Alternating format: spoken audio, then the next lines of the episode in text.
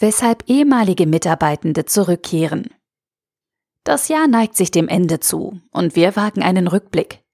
In einer Mini-Blog-Serie erzählen vier Helvetia-Mitarbeitende, die in 2020 wieder nach einem Unterbruch bei Helvetia angefangen haben, was sie in ihrer Auszeit gemacht haben und wie ein Wiedereinstieg im alten Unternehmen gelingen kann.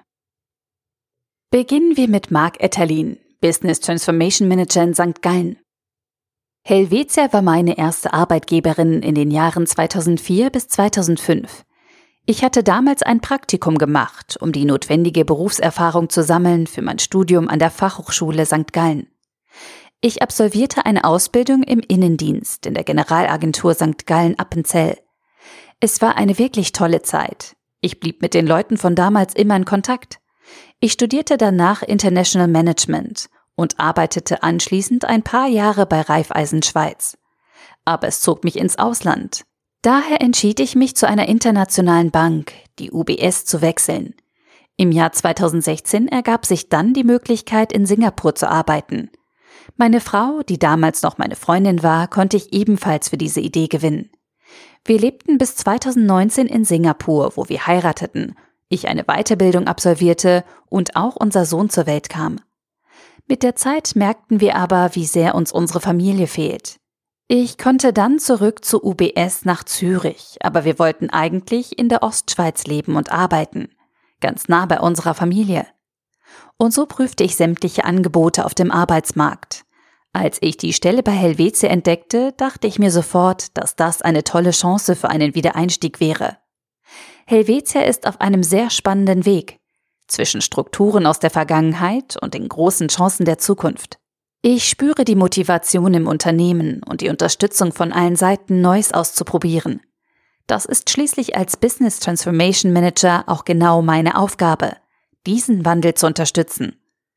Und als Arbeitgeberin hatte ich Helvetia sowieso in bester Erinnerung. Es ist wie bei der ersten Liebe. Die vergisst man nicht. Und ich bin sehr glücklich, dass das mit dem Wiedereinstieg nun so toll geklappt hat. Und noch eine weitere Mitarbeiterin erzählt über ihre Erfahrungen. Andrea Schöllnast, Honorarkanzlerin im österreichischen Konsulat Basel. Ich kam im Dezember 2011 zum ersten Mal zu Helvetia. Damals arbeitete ich in der privaten Vorsorge. Im April 2018 wechselte ich ins Innovationsteam und im September darauf verließ ich Helvetia. Der Grund dafür war, dass ein Projekt, an dem ich gearbeitet hatte, damals beendet wurde. Ich nahm das als Anlass, um nach acht Jahren im gleichen Unternehmen einen neuen Job zu suchen. Ich ging zunächst auf Reisen und danach kümmerte ich mich um den Einstieg in einen neuen Beruf. Denn auch darauf hatte ich richtig Lust. Ich wurde dann Leiterin für Studienberatungen. In der Zeit im Innovationsteam arbeitete ich lustigerweise in einem Gebäude in Basel, in dem es auch eine besondere Helvetia-Abteilung gab, nämlich das österreichische Konsulat, das von Helvetia betrieben wird. Dieses Konsulat ist so etwas wie eine Zweigstelle der österreichischen Botschaft in Bern. Ich bin gebürtige Österreicherin und so lernte ich die damalige Honorarkanzlerin, also meine Vorgängerin, sehr schnell kennen. Als sie mir dann später erzählte, dass ihre Stelle frei wird, dachte ich, dass das eine tolle Möglichkeit sein könnte für einen Wiedereinstieg bei Helvetia. Denn mir gefiel Helvetia als Arbeitgeberin immer noch sehr. Und schließlich klappte es. Meine Rückkehr im September fühlte sich daher an, wie nach Hause zu kommen.